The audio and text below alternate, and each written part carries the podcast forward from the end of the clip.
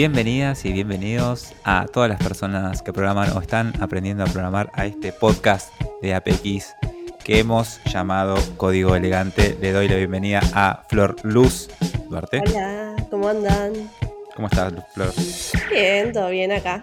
¿Alguien usa tu segundo nombre para nombrarte en alguna situación? Sí, hay gente que decide optar por Luz y nunca me llama Flor. Y hay gente que usa Flor Luz para diferenciarme de otras flores, porque hay muchas, claramente.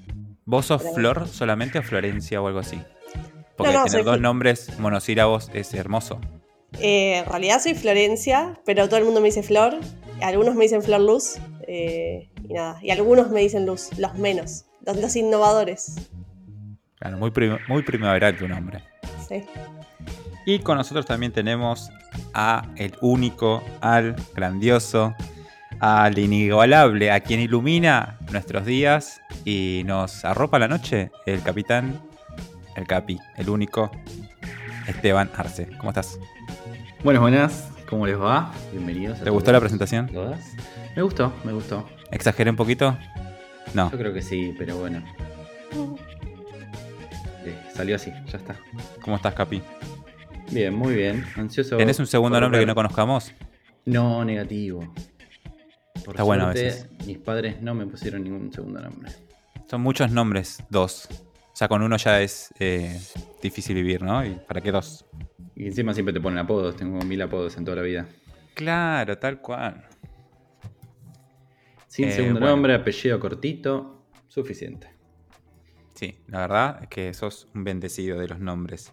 Igual Flor también, eh, pero porque tiene dos nombres muy concisos que desea usar, porque he visto que en sus redes y en otros lugares tiene los dos nombres y es algo que me gusta porque eh, habla de su personalidad, ¿no?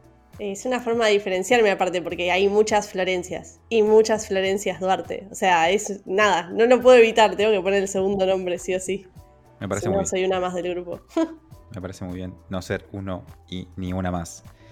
Bueno, chicas, chicos, eh, nos trae acá eh, las ganas de programar, las ganas de aprender, pero sobre todo las ganas de hablar de un tema en específico, que es qué estudiar o por dónde seguir luego de aprender las bases, ¿no? Y les quería preguntar para empezar esta charla, ¿qué consideran ustedes, tanto en, en programación o si querés vos, Flor, que también tenés una experiencia en, en programación y te- estás aprendiendo, eh, contarnos tu experiencia sobre el mundo del diseño, ¿qué consideran que son las bases? Podemos empezar por vos, Flor, que nos cuentes un poco. Para, para vos como opinión, ¿no? Sí, sí, obvio. Eh, bueno, nada, en programación, eh, para mí las bases son las, mismas tres tecnologías que siempre se mencionan, son HTML, CSS y JavaScript. Y en diseño yo diría que las bases, eh, sobre todo enfocado a diseño UI, ¿no? Es saber los fundamentos de diseño gráfico, o sea, saber cosas de composición, saber diferencia entre fondo y figura, bueno, las leyes básicas de- del diseño gráfico de toda la vida y las leyes básicas del UI que se aprenden muchísimo eh, usando, usando distintos productos y investigando y mirando. Hay, hay de todo, hay de todo. Eh, no están tan claras las bases en el diseño, al diseño no le gusta definirse jamás, no hay, no hay un roadmap, no hay cosas así tan definidas como en la programación, que bueno, tiene sus beneficios porque te lleva a perderte y aprender un montón de cosas que no sabías que existían, pero también tiene su nebulosa en la que nunca sabes exactamente qué es lo que estás aprendiendo, ni cuánto te falta, ni hacia dónde ir, que bueno, es parte de la vida del diseñador promedio más o menos. Qué interesante, Eh, qué interesante lo que decís con respecto a esto de ciertas disciplinas que tienen sus bases no tan, digamos, estructuradas, ¿no? Tal cual, tal cual. El diseño ni siquiera tiene una definición estructurada. Hay todo debate, debate sobre el tema y siempre se arma polémica cuando alguien quiere encasillar al diseño en algo. Y siempre aparecen figuras disruptivas y pensamientos distintos. eh, bueno, es una, una disciplina a la que le cuesta, le cuesta definirse y le cuesta marcar límites. Pero porque forma parte también de la lógica, ¿no? De, de la práctica. Claro, pero me encantan, me encantan este tipo de conceptos o este tipo de ideas que son problemáticas o son o vienen a cues- cuestionar cosas, pero creo que nunca a responderlas. Me parece que son problemas sin solución y son de los más interesantes. Tal cual, tal cual. Capi, vos, ¿qué consideras que son las bases siendo un programador experimentado con apps online, con webs online?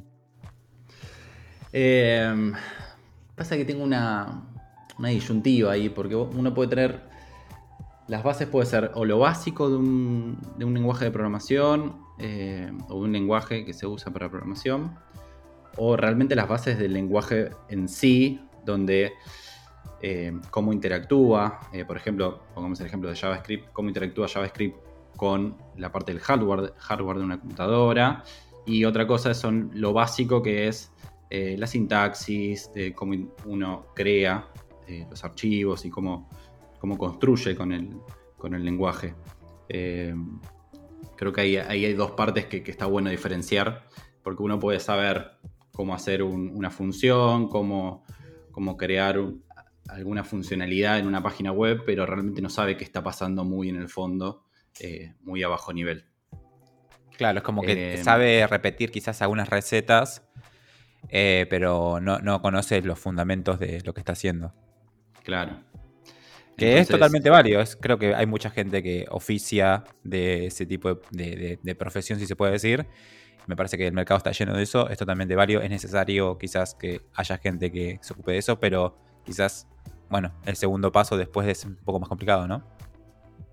Sí, por supuesto. Creo que primero eh, saber lo básico del lenguaje es suficiente como para arrancar y, entrar al mundo de la programación. Que bueno, que esta, esta pregunta es los chicos que recién empiezan, los chicos y las chicas que recién empiezan a programar, es lo que más se preguntan, no tanto cómo funciona eh, por atrás JavaScript eh, o cualquier lenguaje. Entonces, yendo al punto de la pregunta principal, eh, de donde viene orientada, es, eso, ¿no? Tener lo básico, saber cómo es la sintaxis, cómo interactuar, cómo crear y, aprender eso. Entonces, eso creo que está bueno que lo sepan. Sí, a, mí me parece que todo va a depender también de em, cuál sea tu objetivo, ¿no? Como que para ciertas cosas, sobre todo las cosas técnicas, la técnica, el arte de aprender y de, aprender a construir algo y de mejorar esa, forma de hacerlo, me parece que hay, tiene mucho que ver el objetivo, porque como dice Flor, hay, hay, disciplinas que no se dejan estructurar, que no se dejan definir, y la programación en muchos puntos tampoco se deja porque es muy distinto, son muy distintas las bases de alguien que quiere solamente conseguir un trabajo en, el rubro y alguien que quiere cambiar el mundo, alguien que quiere hacer una app, alguien que quiere ayudar a un pariente a hacer la web de su panadería. Digo, son, son distintas eh, distancias ¿no? que se tiene para, llegar al final. Por, ende, tu base, tu piso, la planta baja de, todo ese recorrido va a ser distinta para cada persona. Entonces me parece que cambia dependiendo de la situación y cambia también eh, con, el, con, la disciplina en sí, ¿no? Con la comunidad, con las herramientas. Ayer, hace cinco años, las bases me parece, o se consideraban las bases para el mercado laboral, que siempre, es una buena vara para medir qué, eh, qué herramientas usar o qué es la base y qué no. Hace cinco años era muy distinto eh, lo que se tenía que saber como mínimo para entrar en el mercado o como mínimo para decir, bueno, más o menos te manejas y puedes llegar a aprender dos cositas más y, puedes entrar en el mercado. Hoy creo que la cosa está un poco más exigente. Eh, pero también hay, otro, hay otra cosa que quiero hablar con ustedes un poquito más, más adelante, antes de preguntarle un poco cómo, cómo empezaron eh, o cómo fue su transición entre las bases y, sentir que avanzaron. Pero quiero hablar con ustedes más, más adelante de esto de cómo muchas veces no empezamos por las bases, ¿no? Porque nos apuran los tiempos, nos apura nuestro objetivo justamente este, de conseguir un trabajo, de programar una app o hacer esto, lo otro, y nos salteamos esos pasos y eventualmente nos chocamos con que tenemos que volver a los fundamentos porque nos falta sustancia, ¿no? Nos falta algo de profundidad para poder eh, llegar más alto, más adelante. Pero antes quería preguntarles justamente eh, en qué momento sintieron cada uno de ustedes, cada una, eh, en su disciplina, donde piensen que hayan avanzado cómo, cómo sintieron el momento de donde dijeron, bueno, yo creo que estoy más, un poquito más allá de lo básico, ya pasé mi etapa inicial. Eh, si ah, ah, lo digo digamos, desde el principio. Eh, bueno, yo creo que me di cuenta que ya tenía ciertas bases de diseño que iba a poder aprovechar para, para de cara al mercado laboral, ¿no? Eh, un par de años entrada en la carrera. Eh, yo estudié diseño en la facultad y, bueno, los primeros años son muy caóticos, en donde aprendes un poco de todo, medio a los tumbos, eh, muy de forma autodidacta en cierto modo. La facultad está más como una guía, como si fuera un mentor que te va llevando por los caminos más adecuados. O te trata de guiar, pero bueno, no hay, no hay tampoco tanta estructura ni, tanta base. Eh, y me di cuenta eh, porque de la nada y espontáneamente me surgió una posibilidad para trabajar. O sea, yo estaba tenía mi portfolio en una plataforma y me mandaron un mail diciéndome, mira, vi tu portfolio y me gustó, ¿querés venir a una entrevista? Y ahí fue como que me hizo el clic el cerebro y dije, bueno, si hay alguien que cree que soy capaz de, empezar a trabajar de esto, debe ser que algo vio en mi portfolio, que no, era un portfolio súper normal de trabajos eh, que tenía hechos de la facultad, nada. Eh, solamente lo que hacía era documentar todo lo que iba aprendiendo y lo iba volcando en algún lugar, medio entre para seguir mi proceso y para además compartir las cosas que obviamente siempre que uno aprende algo nuevo, se siente orgulloso cada vez que logra llegar hasta, hasta algún objetivo distinto y entonces nada, lo compartía. Y obviamente que, no sé, viendo en retrospectiva, no sé si estaba tan lista. Seguramente sí, ahí no, se dio esa primera oportunidad, eh, pero me dio la suficiente energía como para empezar a buscar laburos. Y al poco tiempo conseguí una especie de laburo, sería de trainee, en donde aprendí muchísimas cosas. Y de nuevo, ahí eh, me di cuenta de dos cosas, ¿no? Que sí, que tenía unas bases bastante buenas o bastante sólidas para lo que era eh, en cuanto a lo que es el oficio del diseño, o sea, de saber diseñar, de saber sentarse frente a un programa y, nada, y darle a, generar algún diseño. Pero bueno, me faltaban muchísimas cosas eh, que fui aprendiendo con la experiencia laboral y además, nada, con cada una de las, de las cosas que iba viendo en, en los distintos proyectos que fui haciendo. O sea, me parece que las bases se van ampliando a medida que también se va ampliando la, experiencia profesional y en los, caminos por donde uno lo lleva la vida y la disciplina, ¿no? Eh, pero bueno, nada, es como que a veces, en, mi caso no me di cuenta yo que, estaba, que tenía las bases, eh, se dio cuenta alguien más y me fue bueno a mí para darme cuenta que yo también podía y para motivarme a, nada, a intentarlo, a ver de qué se trataba todo eso. Claro, y esto de, por ejemplo, no sentirte lista, ¿no?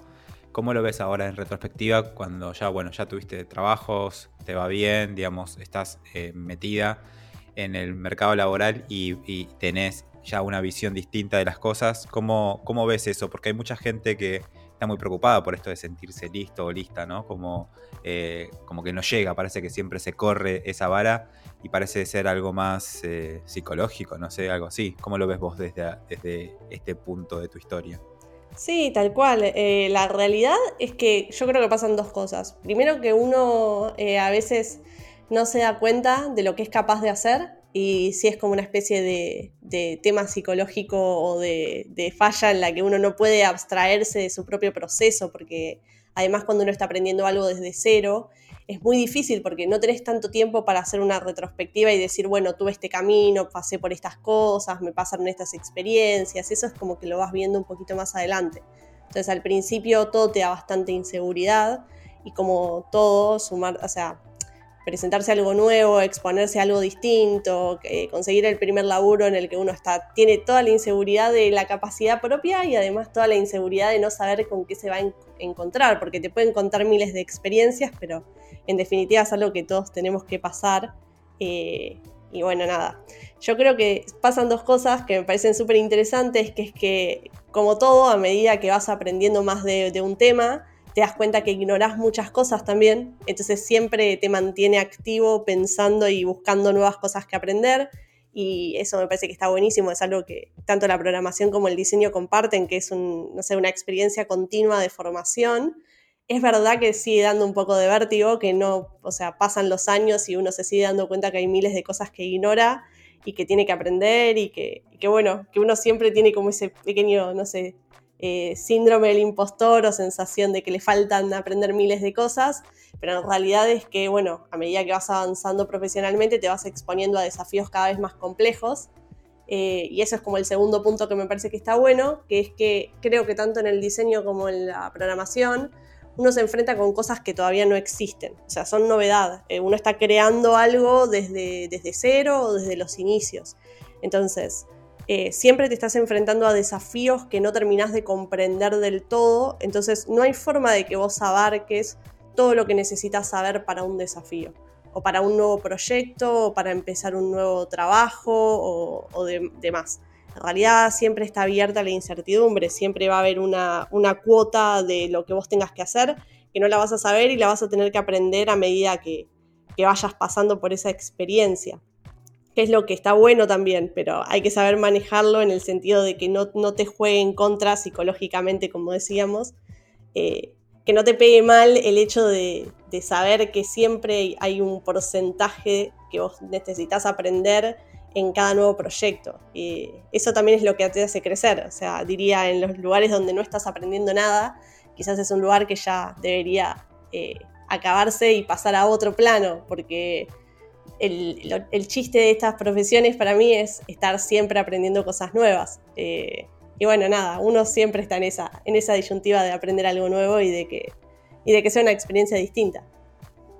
Tal cual, tal cual. Y bueno, como decís, es, es parte del chiste aprender constantemente, pero también es parte de la, digamos, las partes no tan luminosas de estas profesiones que a veces eh, cansan, ¿no? El, aprendizaje constante y todo eso. Y también me pareció eh, súper interesante lo que decías de, sobre la incertidumbre, porque me parece que con, ya con un par de añitos más que la gente joven, porque ya no soy gente joven, mm. eh, puedo, puedo darme cuenta que, lo que vas aprendiendo más bien es a manejar con incertidumbres más que andar eh, resolviendo los, las grandes preguntas de la vida. Me parece que siempre que avanzás, en realidad te acomodas a situaciones y, y, convivís con esas cosas más que cambiar las cosas que suceden. ¿no? Y vos, Capi, eh, lo, con vos es loco porque vos tenés una historia particular, vos empezaste quizás eh, mucho después de lo que, el, digamos, ponerle la media de la gente decide eh, cuál va a ser su profesión, cambiaste rotundamente. Y entonces tu paso de eh, decir, bueno, quiero aprender esto que me llama la atención, a aprender las bases, a conseguir trabajo, a pegarla, pegarla, pegarla, como venís ahora, fue todo muy vertiginoso, ¿no? Yo arranqué a los 33 años a estudiar programación. Así que sí, como decís, bastante por delante de la media. Eh, y todavía no cumplo ni dos años de experiencia y una sucesión de, eventos fortuitos que la verdad que estoy muy agradecido. Eh, pero bueno, nada, mi primer acercamiento, mi primer momento donde conseguí mi primer trabajo, realmente no estaba preparado. Eh, yo creo que el contexto me llevó a que me, contraten y me dieran una oportunidad. Pero yo me acuerdo que en ese momento apenas estaba conociendo lo básico de JavaScript y ni siquiera estaba en condiciones de poder aplicar y realizar una, ni siquiera una función eh, básica como para poder decir, bueno, por lo menos uso JavaScript. No, ni siquiera eso. Eh, entonces fue todo, a partir de ese momento fue aprender con la experiencia de estar ya trabajando y, estudiar eh, con un objetivo que era solucionar lo que estaba, lo que necesitaba en el momento. No es tipo, no era algo como me estoy preparando para saber lo básico de JavaScript. Me estoy preparando para saber esto. No, era tengo que hacer esto, tengo que averiguar cómo se hace esto. Y perdón, ¿y cuánto tiempo estuviste antes de conseguir ese primer trabajo eh, con esa modalidad. La modalidad, tengo que aprender esto porque es la base, hasta que, bueno, te, fuiste para adelante y consiste de repente un trabajo y empezaste a laburar. Desde que empecé a ver lo, mínimo de, HTML que, recuerdo hasta que conseguí trabajo fueron 6-7 meses. Claro, fue eh, todo muy rápido, entonces pasaste muy rápido del modo bueno, voy aprendiendo, vamos a ver qué onda, vamos a sumar conocimientos. Ah, bueno, tengo que aprender porque tengo que trabajar. Claro. Sí, muy rápido. Eh, le di HTML, CSS, repaso y, viendo un poquitito de JavaScript, dije, bueno, ya empiezo a, tirar currículums, a hacer entrevistas para ver cómo es esto. Porque bueno, eh, haciendo una investigación de mercado y, de lo que pasa es, es eso, ¿no? Es darte contra la pared con las entrevistas, saber cómo son, cómo qué se busca, eh, cómo es el mercado, etcétera, eh, dije, bueno, empiezo con tiempo y mientras voy viendo cómo es toda esta movida, digamos. Y, y nada, la verdad que muy rápido conseguí trabajo a una posición trainee y nada, se me dio la oportunidad eh, de arrancar ahí y empecé. Empecé así, a, los ponchazos y ahí, con experiencia, necesitando, incluso eh, mi primer trabajo empecé con tecnologías que quizás no eran las que yo venía pensando que quería aprender. Eh, yo ya estaba pensando en JavaScript y un futuro de React y demás, y cuando llego ahí me encuentro que tengo que solucionar cosas en jQuery y Python. Lo primero que me pusieron a aprender fue Python. Y no era algo, si bien Python yo sabía que, está buenísimo y que va a tener un montón de futuro y que, etcétera, etcétera, etcétera. Digo, bueno, recién estoy empezando, empiezo por el frontend, después me voy a Python, pero bueno, no fue así. Eh, el trabajo me llevó a, tener que aprenderlo antes de tiempo y, tuve mis primeros inicios, incluso sabía más de Python que JavaScript al principio. Y, otra vez el mercado laboral que aparece, ¿no? Como vara para saber eh, si estás o no estás y para dónde ir. Sí, sí. Es como, como decía Flor, eh, uno siempre tiene miedo de estoy preparado o no estoy preparado porque realmente no sabes qué te vas a encontrar, qué es lo que van a buscar. Eh, capaz que el mercado es tan amplio que, que, uno va a estar buscando algo y un montón de otras empresas buscan otra cosa de vos, entonces ¿cómo, cómo estás preparado para todo? No hay forma. Entonces es, siempre la experiencia de salir a las entrevistas y, ver dónde estás parado vos mismo, qué tan cómodo te sentís en la entrevista, con las preguntas técnicas, con, las preguntas no tan técnicas, porque no es solo saber JavaScript. Hay un montón de cosas atrás y, que es tan bueno saberlas de un principio como para ya por lo menos tener conocidas, como por ejemplo Git, como saber algo de terminal, como habilidades eh, blandas, metodologías ágiles y todo ese tipo de cosas, que, quizás al principio uno no, sabe, pero están en el día a día de todo programador y, suman mucho a una empresa que, un programador sepa cómo trabajar en equipo, cómo organizarse y todas estas cuestiones que, hacen un trabajo, que uno no trabaja solo. Eh, son todos equipos, a veces de muchas personas. Nosotros éramos, en mi primer trabajo éramos 12 en desarrollo. No estaba dividido en áreas ni nada y hacíamos todos más o menos, eh, nos metíamos entre, entre todos a hacer diferentes tareas de diferentes productos, etc. Sí, qué, loco lo que dice el Capi, ¿no? En algún punto también me hizo, me hizo recordar algo de, de mi primera experiencia en el trabajo que bueno, obviamente cuando uno empieza, eh, sí, puede tener los fundamentos y puede tener unas bases, pero también está buenísimo esto de que te sorprenda, ¿no? De que de pronto quizás estabas esperando eh, trabajar en ciertas tecnologías o trabajar con ciertas herramientas o dentro de cierto perfil y de pronto te surge una oportunidad que nada, que te lleva hacia otro, hacia otro rumbo o hacia, otra, hacia otro lado, ¿no? A mí me pasó un poco lo mismo, que cuando yo empecé a trabajar, eh, el puesto era de trainee eh, o una especie de pasantía para diseño industrial, que es lo que yo estudié formalmente en la facultad. Y nada, en el mismo, me duró, qué sé yo, un mes ese, ese puesto o ese tipo de tareas. Eh, y al toque empecé a aprender cosas de gráfico, se, necesitaban, realmente el equipo necesitaba a alguien que manejara cosas de gráfico, que hiciera, no sé, redes, que trabajara con un poco de más de la parte visual eh, de comunicación y de información. Y la verdad que era algo que yo nunca había manejado, o sea, no sabía, sabía usar eh, Illustrator y los programas básicos para hacer ese tipo de cosas, pero no tenía ni idea de fundamentos, ni de cosas, ni de estructura de información, ni nada. Y sin embargo, bueno, nada, me vi en el momento, era como, ¿querés hacer esto? Está buenísimo y bueno, aprende lo que necesites. Y fue medio que tuve que aprender cosas que no sabía, que no esperaba, no esperaba para nada y me llevé una, sorpresa súper grata. Terminó siendo algo que me encantó. Después, más adelante, ya en, en otros trabajos, incluso siempre la dualidad de haber sabido bastante de, o sea, de haberme recibido de diseñador industrial y de haber sabido bastante diseño gráfico, me dio como todo un perfil eh, intermedio que tocaba los dos temas. que después, bueno, nada, me lo traje al diseño UX UI porque es prácticamente lo mismo, pero adaptado a, productos digitales.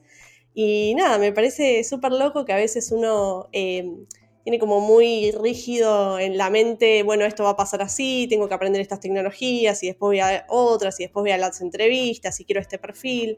Y capaz que eh, teniendo unas bases un poquito más blandas eh, o animándose a probar sin estar del todo seguro de que uno está listo, también pasan estas cosas medio mágicas y medio por, azar, en donde nada, te, te surgen oportunidades que no esperabas y capaz terminás, no sé, eh, qué sé yo, el Capi no sé si ahora sigue trabajando con Python, pero eh, imagínense si hubiera sido una tecnología que de pronto lo super motivaba a, cambiar de rumbo y bueno, no lo hubiera sabido nunca de no ser por esa, por esa experiencia laboral, ¿no?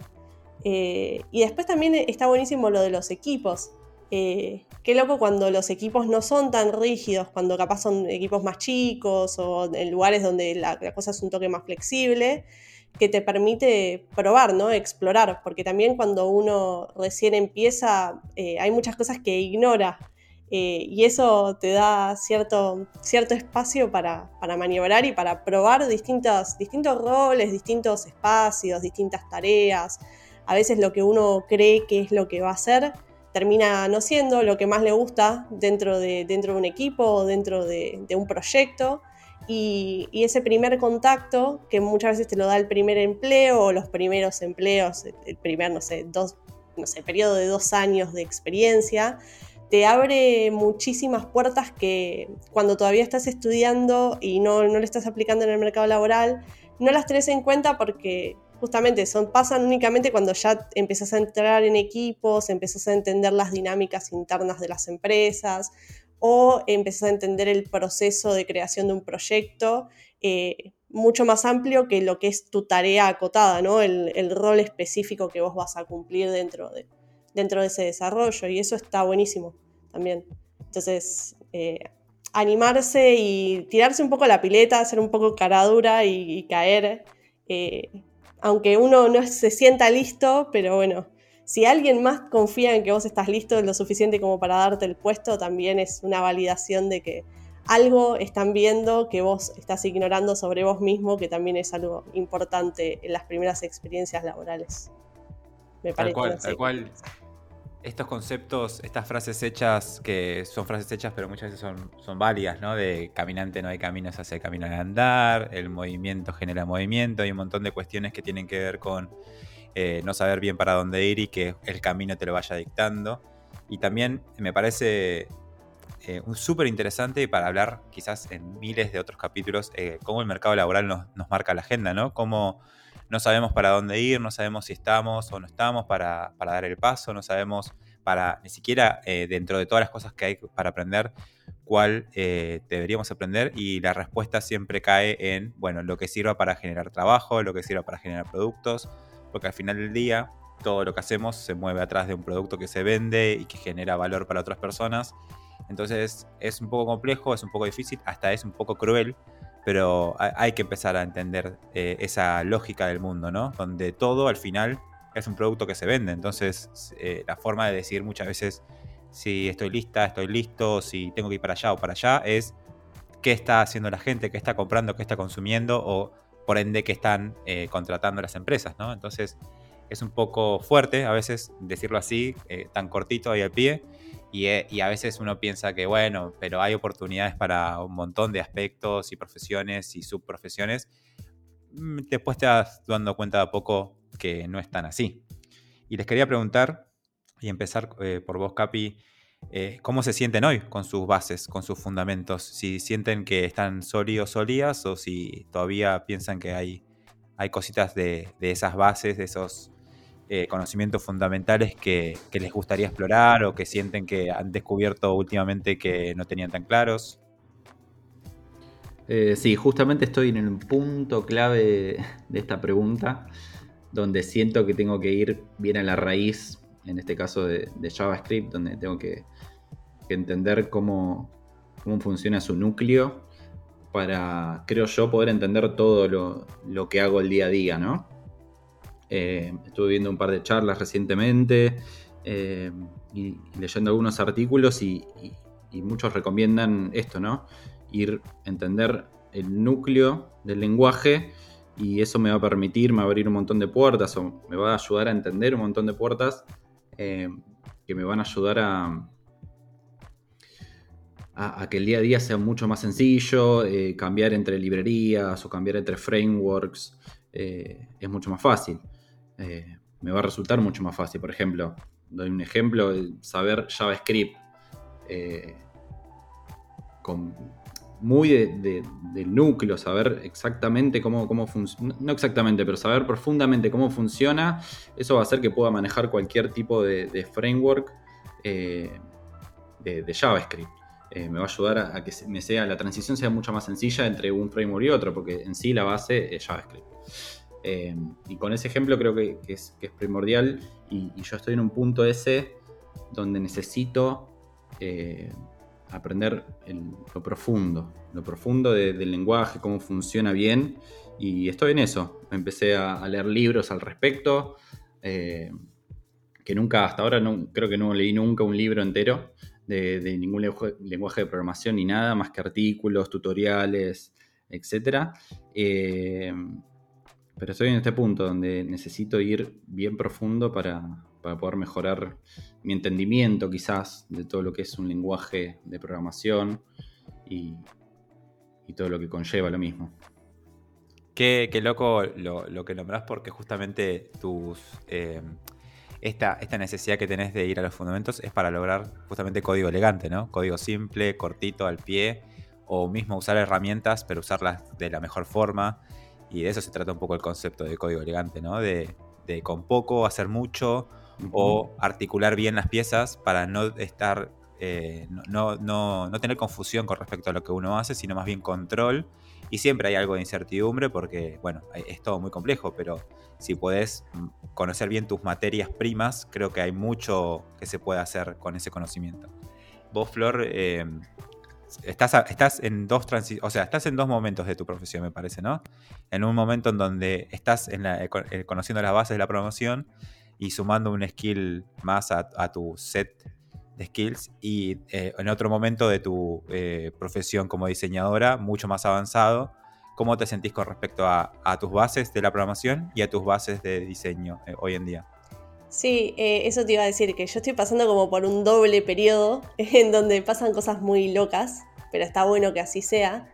Eh, primero que obviamente es, un cambio, por más que el diseño UX UI me queda mucho más cercano, por un montón de lógicas que tienen que ver con lo que yo ya sabía y venía aprendiendo hacía muchos años y también aplicando también hace muchos años en el mercado laboral, pero no deja de ser una disciplina nueva en la que tengo que aprender muchísimos fundamentos que a su vez me hace volver a las bases eh, del diseño en sí, o sea, ni siquiera las del diseño UX UI, sino como más al global de, lo que es una disciplina en la que se crean cosas eh, pensando en las personas y volver a, nada, volver todo el tiempo hacia lo, básico o lo primero que uno aprende, que en algún momento queda perdido en la vorágine y después te das cuenta que siempre volver a ese núcleo eh, te fortalece y te fortalece también tu mirada y tu forma de, actuar y de trabajar. Eh, me pasa un montón que, bueno, yo ahora estoy dando clases en la facultad y también tengo que saber esos fundamentos de una forma mucho más sólida, porque no simplemente para poder aplicarlos, sino que también para poder enseñarlos, que ya es otro proceso en el que tenés que aprender bocha de cosas. Y después, eh, en cuanto a programación, eh, me pasa también algo muy particular, que es que esos, esos fundamentos de diseño que yo ya tengo son muy aplicables para la programación. Es como si dijera que mi stack empieza en, otro momento, digamos, empieza en el paso previo al frontend, por ejemplo, en la parte del diseño, del diseño UI y demás en donde obviamente ahí ya tengo más experiencia y me siento mucho más cómoda, y después apalanco todo eso, eh, o sea, todo lo que estoy aprendiendo de programación sobre esa base. Pero es muy extraño porque mi experiencia es como diferente quizás a, alguien que aprende programación desde cero, desde cero. Ahora, cada vez que me tengo que enfrentar con un proyecto de JavaScript, cada vez que me tengo que enfrentar con algún desafío o alguna cosa, es como, bueno, sí, es totalmente nuevo. pero qué sé yo, es, divertido también eh, la novedad completa y, empezar desde cero en algo nuevo, análogo pero nuevo. Eso me mantiene muy activa y me parece súper divertido. Creo que es algo que, todos tenemos que ir haciendo en el camino laboral. Eh, y lo interesante y lo loco de tu, doble profesión ahora es como eh, que en el diseño tu trabajo siempre es visible, ¿no? Como que siempre termina siendo una pieza gráfica, o la mayoría de las veces, o una pieza eh, física, ¿no? Que la gente ve, entonces es loco como las personas, los profesionales, los profesionales que tienen los fundamentos bien claros y que tienen esas bases bien sólidas, generan diseños otra vez elegantes, ¿no? Cosas simples que comunican, que dan el mensaje que quieren dar con la, menor cantidad de recursos. Y eso en programación quizás queda un poco apagado porque el código no es tan visible, pero se ve, se ve en el producto final que hay una cabeza o cabezas pensando en que eh, tanto el diseño como la experiencia, como la misma técnica para que todo suceda rápido y eficazmente, sea simple, ¿no? Porque eh, creo que hay una diferencia entre las profesiones que está interesante porque eh, la experiencia o, justamente que tengas las bases sólidas se ve en el código de alguien, o como decía Capi, que usa los mínimos recursos o esas cositas que tiene JavaScript que no, necesitas ninguna herramienta extra y puedes hacer cosas grandes. Y en el, mundo de diseño, cuando ves una pieza que realmente son dos cuadrados y un, par de, palabras bien puestas, con las necesarias, las comas, los puntos, los espacios, los colores, y como que se ve ahí, ¿no? la persona que tiene esos fundamentos bien claros.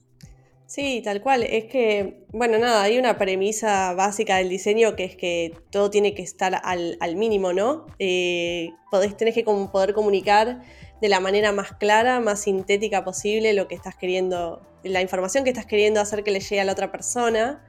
Eh, y eso es un proceso de depurar y de, transformar en elegante cosas que al principio no lo son. Eh, mismo cuando empezás un proceso de, diseño, o sea, empezás con unos bocetos súper rústicos que se van puliendo y se van depurando en el mismo proceso y pasan por periodos de crítica y periodos de feedback de otras personas y enfrentarse a, o sea, testeos con usuarios, a un montón de situaciones que también van haciendo eh, ese, ese proceso o van haciendo que ese resultado final sea lo más eh, pulido que uno puede llegar, ¿no? Obviamente que el diseño nunca se acaba y uno siempre puede volver a pulir y es un proceso que te invita a volver a revisar las cosas. O sea, es, es, esto iterativo, es todo el tiempo con el feedback del usuario, con el feedback del producto, con lo que va pasando con el mercado, un montón de cosas que van retroalimentando esa experiencia.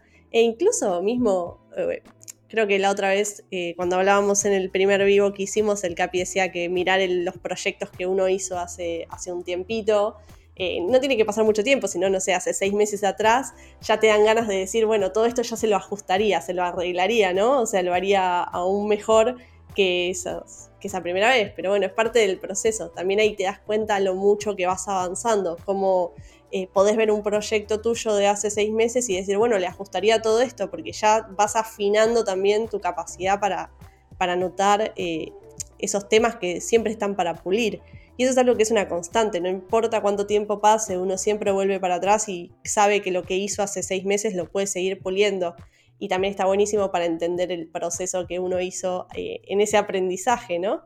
Eh, está bueno esto de que las dos disciplinas también comparten lo de hacer las cosas lo más elegante posible y, lo más sintéticas y, no sé, buscando siempre esta idea de la expresión más pulida, más Sí, más elegante, qué sé yo. Está bueno, está bueno. Tal cual. Y vos, Capi, eh, ¿qué, no sé si consejo, pero ¿qué, te dirías a, tu, a tu Capi, a tu pequeño Capi ah, de hace un par de añitos?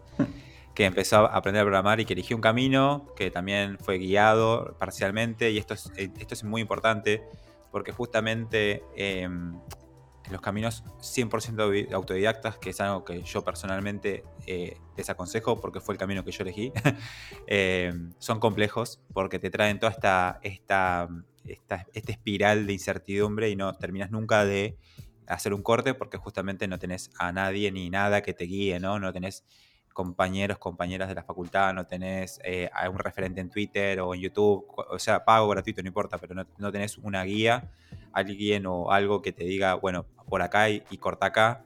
Y en tu caso lo tuviste y estuvo buenísimo, pero ¿qué te dirías a vos eh, sumado a, esa guía, sumado a esa primera experiencia de aprender a programar? ¿Y qué le dirías a otras personas que quizás están en la misma que vos? Eh, creo que es muy clave lo que acabas de decir sobre el camino autodidacta, lo difícil que es estar solo. Creo que es algo de, que, trato de inculcar en la comunidad, de, ayudar a los que están recién empezando y, poder darles una mano guiándolos por dónde ir o por dónde no, dónde ahorrar quizás tiempo o, tecnologías o un poco de todo. Eh, la verdad que me resulta difícil aconsejar algo, yo no me arrepiento nada de, mi corta carrera, eh, de lo que haya hecho. Uno, durante mucho tiempo planeé como, como que sería el ideal. Eh, y como decís, el, camino, el mercado y, el trabajo me llevó por diferentes. Eh, después cae la pandemia y también cambia la, las reglas de juego. Entonces es, es, es, muy difícil. La verdad que no me arrepiento de nada y no sé si cambiaría algo porque estoy muy bien donde estoy. Eh, siempre fui, tuve la suerte de tener quien me ayudara, quien me guíe.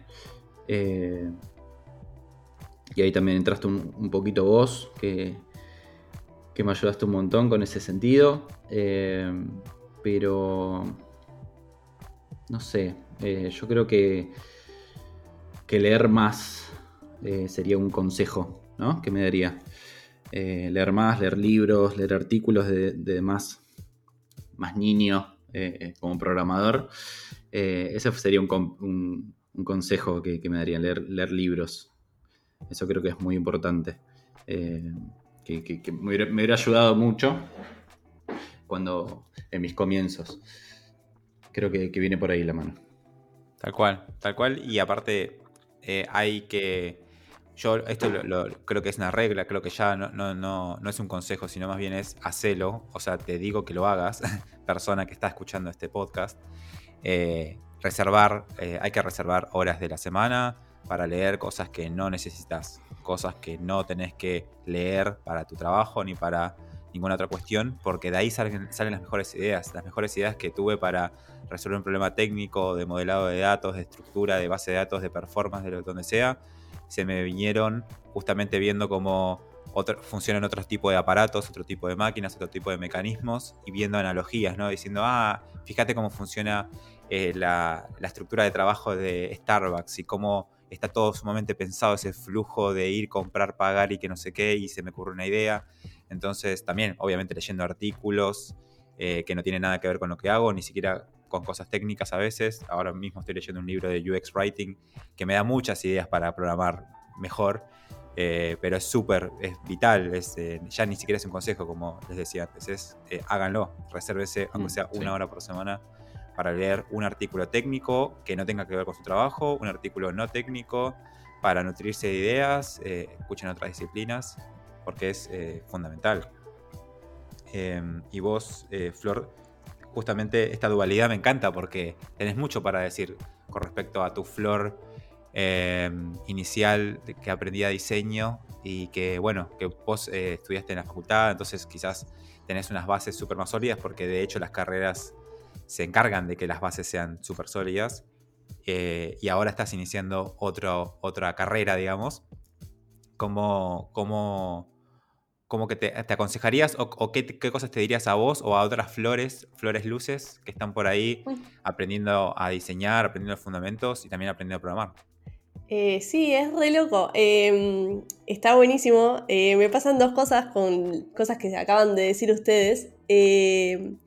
Primero que yo creo que le diría a la flor del pasado que se deje llevar un poco más. Cuando uno estudia de forma más estructurada en, un entorno tipo universitario y demás, no simplemente aprendes obviamente las bases y un montón de otras cosas, pero también te haces un imaginario, un tipo ideal de, profesional que es difícil de romper. Eh, o por lo menos a mí me costó mucho como decir, bueno, no, no sé, mi camino va a ir por lugares que quizás no son los más habituales o hacer mutaciones dentro del plan inicial que era ser diseñador industrial y que el diseñador industrial tiene estos roles. Como al inicio para mí era muy rígido porque bueno, yo estaba como muy inmersa en, la universidad y esas cosas, entonces nada, me diría a mí misma que me deje llevar un poco más eh, por la corriente y por lo que me va surgiendo a medida que, que voy teniendo distintas experiencias y tampoco cargar con esa idea dura de, bueno, tal profesional se dedica a tales roles, hace tales tareas, sabe tales cosas, eh, qué sé yo. Eso ahí me pareció súper interesante lo que decías, esto de todo el tiempo dejarse un huequito en la semana para leer. Eh, y sobre todo creo que para leer cosas por fuera de lo que uno hace habitualmente. Eh, si se dedica a la programación, leer cosas de diseño, si te dedicas al diseño, leer cosas de negocios o leer cosas de programación. O sea, algo que esté, que vaya en paralelo, que esté muy vinculado, pero quizás no exactamente lo que, a lo que te dedicas o lo que estás aprendiendo al 100%. ¿Por qué? Porque eso te abre muchísimo a, a hacer conexiones y a tocar cosas que de otra forma no harías. Eh, a mí me pasaba mucho cuando yo todavía estudiaba eh, casi a tiempo completo en la facultad y recién estaba empezando a trabajar, que em, nada, me absorbía el mismo diseño y no, no tenía tiempo extra para, para aprender cosas por fuera de eso, para buscar eh, otros caminos y para buscar materiales y leer cosas por mi cuenta. era muy intensa la carga de trabajo y de, nada, y de los temas que veía en la facultad y no, no me dejaba tiempo para explorar. Y creo que en ese leer cosas o ver videos o lo que sea por fuera de lo que uno hace regularmente, eh, te hace crecer mucho más y te propone, no sé, te hace pensar de modo divergente, tipo pensar fuera de la caja y, ver cosas que no, no, verías si estás solamente encerrado en, en una disciplina o en un área específica dentro de esa disciplina también. Eh, creo que uno tiene que aprender que todo lo que va aprendiendo en el camino eh, son herramientas, eh, no, están, no están netamente vinculadas con una tarea o con un rol y que siempre se pueden aprovechar, te las puedes llevar para cualquier otro lado, para hacer cosas distintas y son, son aprovechables, son herramientas que a medida que uno las va incorporando le quedan. Eh, y nada, siempre hay formas eh, que nuevas y creativas de, aplicar los conocimientos, por más que uno esté haciendo un cambio profesional o, empezando en un trabajo nuevo, o empezando en un proyecto completamente distinto. Eh, está buenísimo, está, está interesante. Qué loco esto de la persona que estudia en la facultad con una carga horaria intensa, todo, busca desestructurarse un poco y sacarse algunas ideas, que está buenísimo porque también es parte de, esa evolución. Y el autodidacta quiere más estructura, quiere volver a los libros, a los fundamentos, porque quizás se lo salteó un poquito.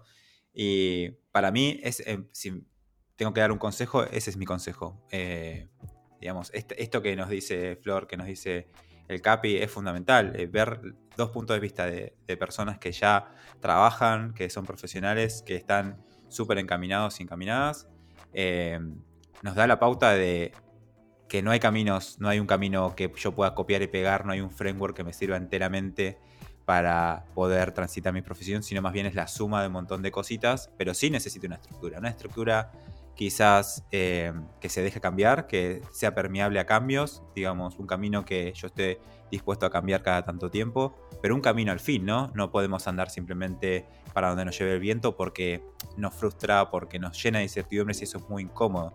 Tampoco podemos limitarnos eh, a un roadmap que vimos en internet o lo que nos dijo una persona también por aquí por allá, ni siquiera en la, en la facultad. Podemos pero quizás nos tenemos que dar la libertad y pensarlo como algo que elegimos, que es una opción de entre muchas otras y que elegimos momentáneamente, que tal vez el año que viene, tal vez en algún momento eh, varíe, no, no es que deje ni abandone, sino más bien cambie mi camino por otro, que me, que me deje llegar a, otro objetivo. Y eso es lo segundo que, quiero decir con respecto a esto, que es, eh, hace falta objetivos, hace falta objetivos, hace falta nortes, hace falta que para entender el paso siguiente tengas un lugar a donde ir. Y sin eso es muy difícil Eh, quizás eh, al comienzo es más difícil inclusive setear para dónde ir, ¿no? Porque hay tantas oportunidades y tantas eh, cosas que pueden pasar que es muy difícil elegir y también es mucha presión, ¿no? Pero sí podemos tener un objetivo para este año. O sea, nada, no es tan complicado decir, bueno, este año quisiera conseguir o mi primer trabajo, o aprender este lenguaje de programación, o aprender diseño, o tener mi primer freelance como diseñador, diseñadora. Son objetivos que se pueden lograr y son zanahorias interesantes porque te van a limitar el camino. Y hay una frase con la que rompo mucho las guindas que es cuando me limito me libero, que es algo que vi por ahí, que es genial porque justamente te, una, pequeña estructura, por más que sea temporal y opcional, porque sabes que la estás eligiendo entre otras muchas y sabes que la puedes abandonar cuando quieras, comprometerte con esa estructura, al menos eh, por un rato, te da la libertad de manejarte dentro de esos, esos límites, justamente, y, poder crear ahí. Y es, y es, muy liberador, es muy liberador tener horarios, es muy liberador tener un plan, es muy liberador saber de qué tema vamos a hablar, porque nos, guía, nos guía y hace que nos sintamos eh, productivos, productivas, hace que podamos desarrollar esta conversación inclusive, sabiendo de qué vamos a hablar, si no es muy difícil y muy desconcertante. Y mi último consejo que les voy a dar es que nos sigan escuchando, sigan escuchando este podcast que va a estar cada vez mejor nos sigan en YouTube, en Instagram, en todos los canales porque hay contenido distinto en cada canal. Nada, o sea, lo que está en YouTube no está en Instagram, lo que está en Instagram no está en YouTube y hay distinto tipo de interacciones y estamos tratando de ampliar todos estos medios para que pasen cosas distintas y porque podamos interactuar de, formas eh, distintas. Obviamente la comunidad de Discord, que es lo más importante, es donde estamos hablando y es donde estamos viviendo todo el tiempo. Ese es mi consejo final. Ese es el único consejo que les debería importar de todo este podcast. Chicos, chicas, Flor, Capi, eh, reflexiones finales para ir cerrando este maravilloso podcast. Eh, pregunten, pregunten, pregunten qué es bueno, qué es malo, me sirve, no me sirve, va por acá, va por allá, eh, cómo se hace esto, cómo se hace el otro, cómo hiciste vos. Preguntar. Tenemos la comunidad de Discord, como vos decías, eh, súper abierta, donde cada vez se están animando más a, charlar los chicos y chicas. Eh, y estamos ahí pendientes para aconsejar, para eh, guiar, todo lo que, necesiten, estamos ahí y creo que es, que es primordial. preguntar, sacarse las dudas. Y, justamente queremos sacar todos estos temas a la luz porque a veces no, es tan fácil encontrarlos en, las redes sociales y, está bueno que lo sepan que no es todo tan técnico y todo liñitas de código por todos lados. Eh, hay mucho más atrás de lo que es ser programador, ser diseñador, ser lo que sea. Y, nada mejor que preguntar y, saber investigar y, y, todo eso. Así que pregunten, acá estamos. Sí, eso me sumo a lo que dice el Capi, me parece que está buenísimo siempre eh, conversar con otras personas, eh, con gente de todas que tenga otras experiencias, no sé, sumarse a la conversación, hacer preguntas siempre suma, eh, siempre está buenísimo. aparte te deja con más preguntas para hacer y, o te deja pensando cosas nuevas, así que está buenísimo. Y sobre todo para los que están en el camino autodidacta, me parece que sumarse a alguna comunidad y charlar y estar más en contacto con otras personas ayuda a humanizar un montón el proceso, ¿no? De aprender, de, todo, de todo. En realidad, al final de cuentas, somos dos personas y, nada, está buenísimo conectar eh, por la mayor parte de, los lugares que podamos. Eh, y después, yo diría que exploren, o sea, que exploren un montón, que no se cierren a ideas, que prueben, que si quizás... Eh, están hoy aprendiendo una tecnología, obviamente la aprendan con un objetivo y vayan hacia esa zanahoria que los motiva todos los días a hacer un poquito más y a hacerlo un poquito mejor, pero que no dejen de explorar cosas, de salirse un poco de, los parámetros y de buscar otros, otros rumbos y de ir sumando cosas, porque a veces uno no se da cuenta, pero eso puede disparar eh, ideas muy interesantes y, cosas que no hubieran sucedido nada, si uno no, sabe salirse un poco también de su, propio molde. O sea, los objetivos están buenísimos, eh, está buenísimo tener un norte, pero tampoco que ese norte se transforme en la cosa más rígida del mundo. Eh, porque bueno, nada, siempre hay, hay lugar para que sucedan magias y cosas distintas. Totalmente, totalmente. Eh, anímense, hablen con personas, eh, rompan las estructuras, no tengan vergüenza, la comunidad está abierta, eh, está prohibido en la comunidad bardearla o no aceptar a alguien en cualquier nivel de experiencia que tengan, así que vengan que van a ser bien recibidas y recibidos. Les agradezco un montón por acompañarnos, a la gente que está escuchando este podcast, a vos Flor, a vos Capi, y nos vemos la próxima. Gracias, nos vemos la próxima. Nos vemos la próxima.